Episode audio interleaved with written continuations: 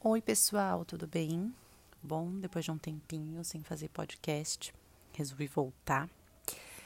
E hoje eu vou falar sobre um assunto que eu adoro, que é essa necessidade que as pessoas têm em mostrar algo que não são. Uma coisa é intimidade, né, gente? Que é algo que só te diz respeito.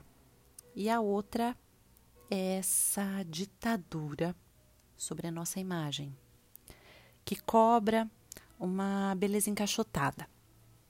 Se ela estiver fora desses padrões, o que, que acontece? Ela te exclui, te penaliza e faz com que você se sinta inadequado. É um padrão completamente inalcançável e normalmente extremista. Mas esse conceito do que é saúde e beleza, eles estão caindo por terra, porque ninguém aguenta viver tanto tempo sob pressão. Essa busca desenfreada pela imagem perfeita, ela pode causar uma desconstrução na imagem real. E a pessoa ela perde a referência, essa referência verdadeira de quem ela é, de como ela se sente bem. Porque os parâmetros, os parâmetros reais dessa pessoa, eles ficam desconstruídos, porque eles acabam sendo pautados em fatores externos, em imagens que são idealizadas pela mídia, por influenciadores. Ok. Uma nova era está surgindo, repleta de possibilidades e de ferramentas para driblar o envelhecimento. Então a gente tem cápsulas maravilhosas, mirabolantes, a gente tem técnicas incríveis, mágicas para melhorar o corpo, ótimo. Como toda mulher, não nego, gente, eu também adoro essas coisas. Que delícia, que é se entregar esses cuidados, me sentir bonita. Perceber que eu estou cuidando de mim não tem preço.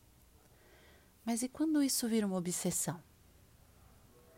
E quando isso coisifica as pessoas? Você simplesmente se torna um mero objeto reduzido à imagem.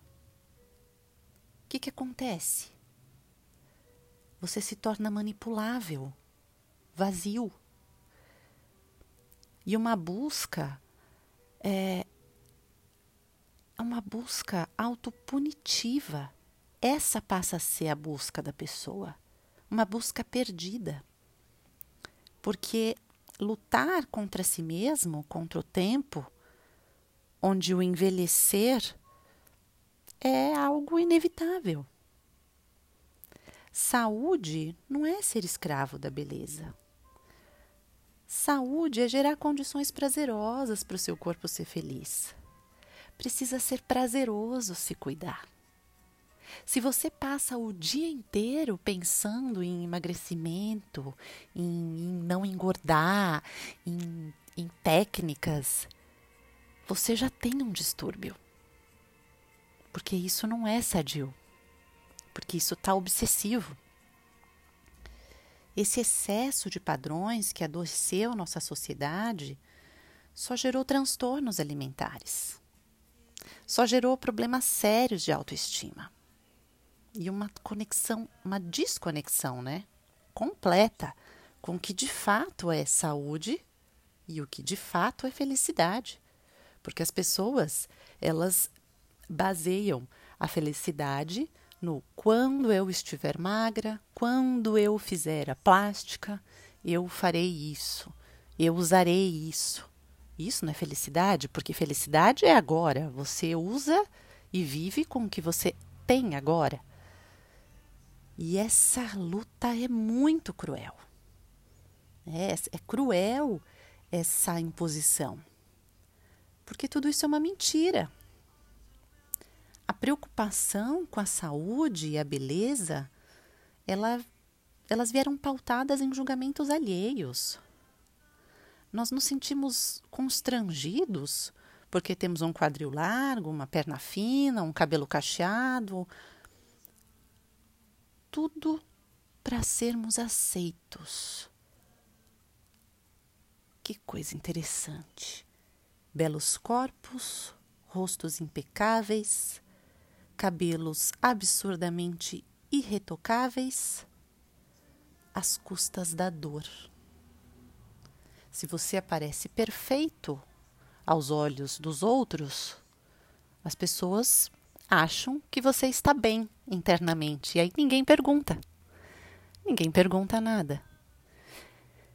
E se você aparece diferente, as pessoas julgam.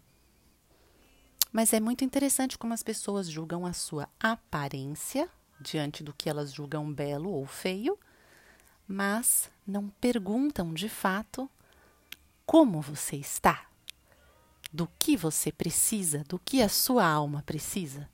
E eu não estou julgando se elas estão certas ou erradas, mas de como fomos educados, de como a nossa cultura se alimenta.